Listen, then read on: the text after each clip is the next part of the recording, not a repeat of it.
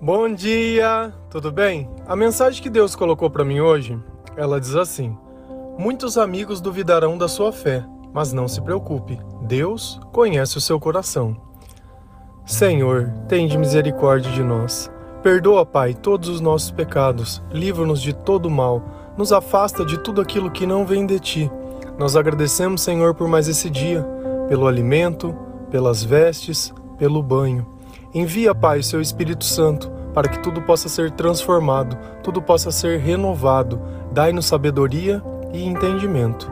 Aceita, Senhor, essa nossa oração, pois nós te amamos, nós te bendizemos, nós te louvamos, pois somente tu é o nosso Deus e em ti confiamos. Uma coisa que a gente precisa aprender é que não é porque você sabe o nome de uma pessoa que ela é sua amiga, independente do tempo que você saiba. Porque na verdade, o tempo todo nós estamos alternando entre estar com o Espírito de Deus e estar com o Espírito do inimigo. E de acordo com o Espírito que está dentro de nós, a intenção que nós temos sobre a vida das outras pessoas vai ser determinada. Quando Deus está comigo, eu sinto necessidade de fazer algo bom. Quando Deus não está, eu sinto a necessidade de fazer algo ruim. Não é à toa que você faz fofoca das pessoas, não é à toa que você mente em algum dado momento sobre alguma coisa, não é à toa que você pensa sobre certas coisas. Tudo isso está relacionado a quem está perto de você. E uma coisa que às vezes a gente cria uma ideia de zona de segurança é essa. Existem pessoas que no passado elas frequentavam a igreja, então elas tinham a marca de Jesus. Só que a vida delas hoje já não tem mais nada a ver com essa vida antiga que elas viviam. E às vezes você pode cair no engano de achar que porque a pessoa está batizada, ela está salva. A salvação ela começa no nosso comportamento. Senão se torna um banho de piscina aquilo lá. Não adianta nada, não adianta nada. Se eu falo que eu acredito em Deus, mas não faço nada do que Deus ensina, eu não acredito em nada. Até o diabo podia dizer isso. Porque no final, a verdade são as nossas atitudes. Se dentro das minhas atitudes não tem nada do que Deus ensina, muito pelo contrário, tem as coisas que ele reprova, como que eu posso falar que eu estou com Deus? Ou como eu posso olhar aquele amigo, entre aspas, e falar: olha. E esses amigos são os primeiros que vão sempre vir testar a sua fé, sempre vão te confrontar com o passado que você, de erros que você tinha e que hoje você não faz mais. E esses amigos também, o dia que você fraquejar, você pode ter certeza que são eles que vão abrir a porta do pecado novamente para você. Então, quando a gente está forte, é preciso que a gente comece a selecionar as pessoas que vão estar ao nosso lado nessa caminhada. Senão, lá no futuro, na primeira brecha que você der, ou na primeira dúvida, eles vão vir doido atrás de você. E não é à toa que o tempo inteiro, se você mandar uma passagem ou mandar alguma coisa, eles tiram sarro de você. Eles duvidam da sua conversão, eles duvidam que você vão conseguir, porque o tempo todo é isso que eles são, é os seus amigos que adoram te ver você no chão. Basta ver você querendo subir, basta vendo você querer ter uma vida mais digna, uma vida melhor. Não, eles vão ser as primeiras pessoas que vão duvidar da sua conversão que vão duvidar se realmente você mudou. E é sempre a mesma conversa. Eu te conheço, não, porque não tem jeito. Porque qual é o problema todo? Porque eles não conseguem mudar. Por quê? Porque a mudança não é algo que eu tenha que ter vontade. A mudança é entregar sua vida a Jesus. É Ele quem vai mudar a nossa vida. É a presença dele na nossa vida que vai causar a transformação. Só que para as pessoas que têm a mente coberta, elas não conseguem entender isso. E é muito simples entender o que eu estou dizendo. Pensa que eu coloco na tua frente algo que você quer. Porém, eu apago a luz e não deixo você ver que aquilo que você quer está na sua frente. Tem como você saber? E às vezes a gente pensa, nossa, é tão óbvio isso, como as pessoas não veem? Não veem porque não tem luz. E quantas vezes Jesus diz, eu sou a luz do mundo? Então, sem Jesus, não adianta a gente querer ficar achando que é uma coisa que a pessoa quer ou não quer, não é vontade. Pode ter certeza, não é coisa de vontade. Lá em 2 Pedro 2, 22, a palavra do Senhor ela diz assim: Portanto, aqueles que chegaram a conhecer o nosso Senhor e Salvador Jesus Cristo e que escaparam das imoralidades do mundo, mas depois foram agarrados e dominados por elas, ficam no fim em pior situação do que no começo. Olha que informação interessante que a Bíblia nos dá. Se você começar a crer no Senhor, você sabe que Jesus pode te salvar e por algum momento você acreditou nessa salvação, por algum tempo você continuou persistindo, lendo a palavra de Deus, ouvindo os louvores, frequentando a igreja, adorando ao Senhor, pensando no que Deus iria pensar das coisas que você faz, tentando ser melhor, tentando ser mais justo, não mentindo, e assim, tudo aquilo que agrada a Deus e nos deixa muito bem por fazer isso. Mas, dado tempo depois, nos deixamos seduzir por aquela velha vida e voltamos para ela de novo. Olha o que Pedro deixa muito bem claro. A minha vida depois disso ela vai ser pior do que antes. E não é à toa que algumas pessoas vivem entrando e saindo de casa de reabilitação, de trabalho de, de pessoas que têm problema com vícios ou dependência, que ela vai lá e começa a frequentar a igreja, daqui a um pouco ela sai e faz uma coisa pior, porque simplesmente ela não se firma porque simplesmente ela acha que não tem problema, que ela já está forte, ela está curada. E quando ela estava forte, ela não fechou as portas para os amigos, aqueles que ficavam testando, torcendo para que ele voltasse para a vida. Porque uma coisa que a gente precisa entender é que o diabo ele não gosta de Jesus, ele não gosta, não gosta. Não gosta. Não adianta a gente querer achar que vai fazer amizade com ele, que ele é meu amigo. Não, de mim ele não vai fazer mal. Meu, não, não tem isso. Não existe isso. Tenha, tenha isso dentro da tua cabeça e do teu coração. Você sabe o que, que vai acontecer? Nós não vamos abandonar essas pessoas de forma alguma, mas nós só vamos voltar atrás delas quando Jesus assim o permitir, quando nós estivermos cheios dele, a tal ponto de fazer o que Jesus fazia, expulsar demônios. Sem isso, você esquece, você vai voltar lá e vai ser oprimido novamente. Então você esquece os teus amigos que vivem em pecado, você esquece os teus amigos que você gostava de sair, você esquece os teus amigos que você está tentando se fortalecer, eles ficam lá cutucando, você esquece. Porque uma coisa que nós temos que entender também é que na velha vida nós criamos um hábito hábito de pornografia, hábito de mentira, hábito de falar mal, hábito de sair à noite e beber, hábito de ficar pensando só besteira. E conforme a gente vai se aproximando de Cristo, nós precisamos nos purificar. E com essa purificação, esses velhos hábitos vão saindo dos nossos pensamentos. Mas nós devemos tirar também as pessoas que tentam pregar na nossa cabeça essas outras coisas. Porque da mesma forma que você está ouvindo esse áudio, e está ouvindo uma pregação sobre o Evangelho, sobre as boas novas do Reino de Deus, existem pessoas que estão pregando o mundo. Olha, você precisa disso, você é o garanhão. Não, não, você tem que fazer isso. Não, você fazia isso, isso é bom para você.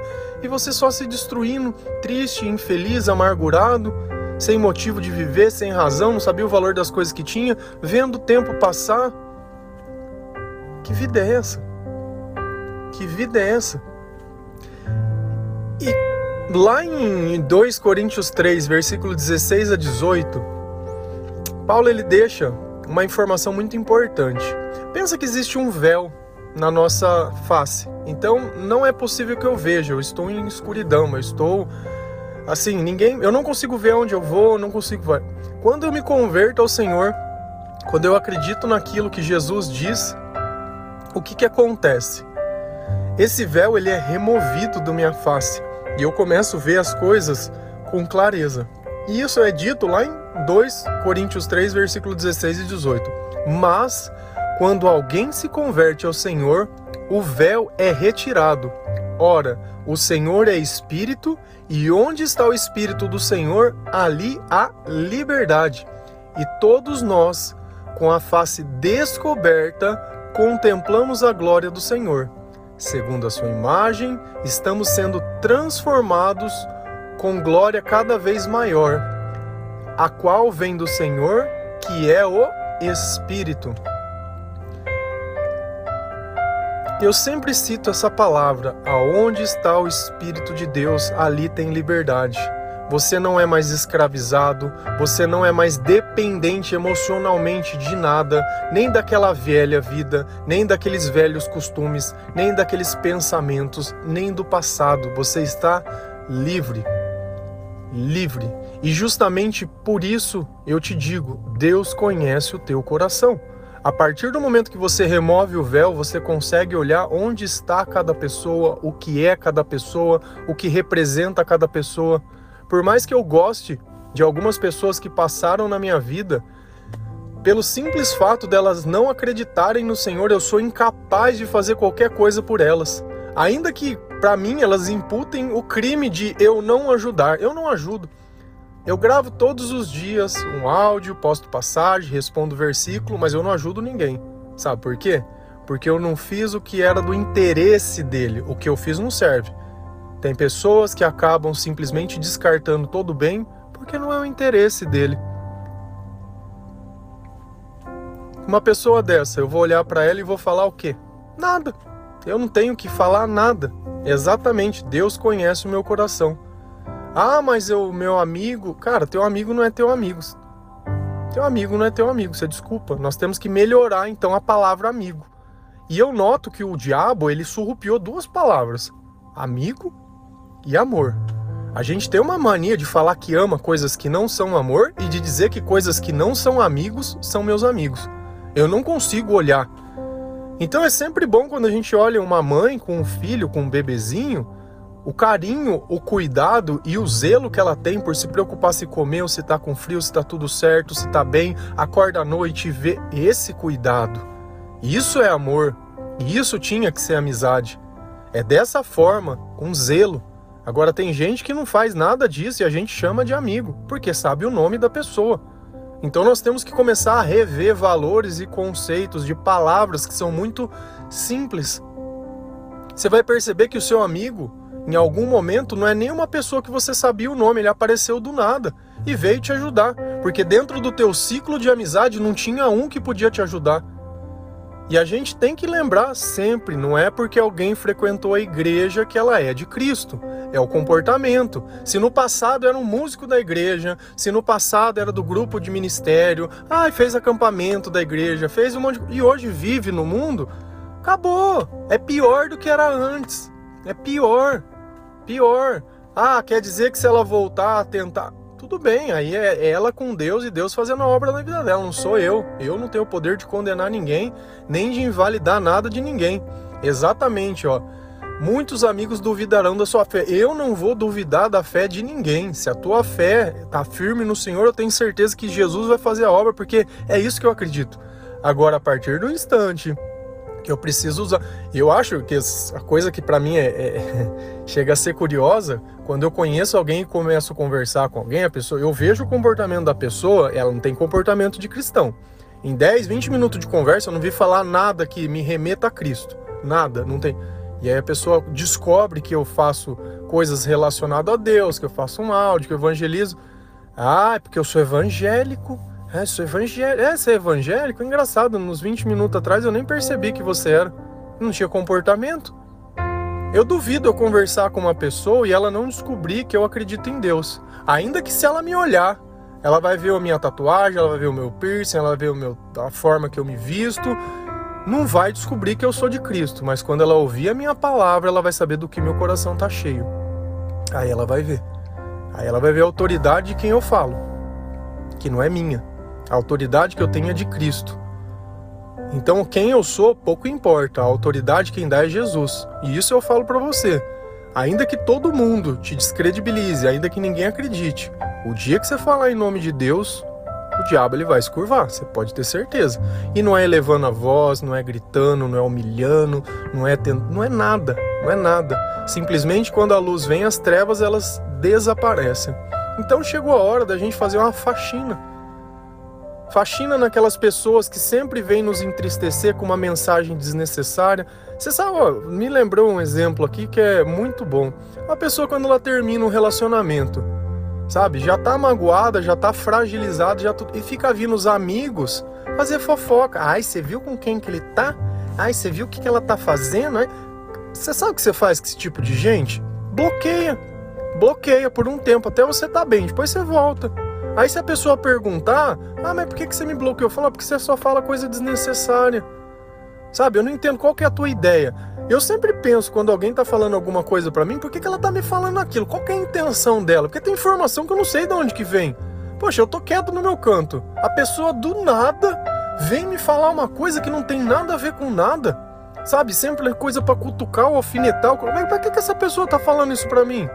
Então você acha que essa pessoa é Deus que está tocando? Essa pessoa está sendo a resposta de uma oração? Claro que não.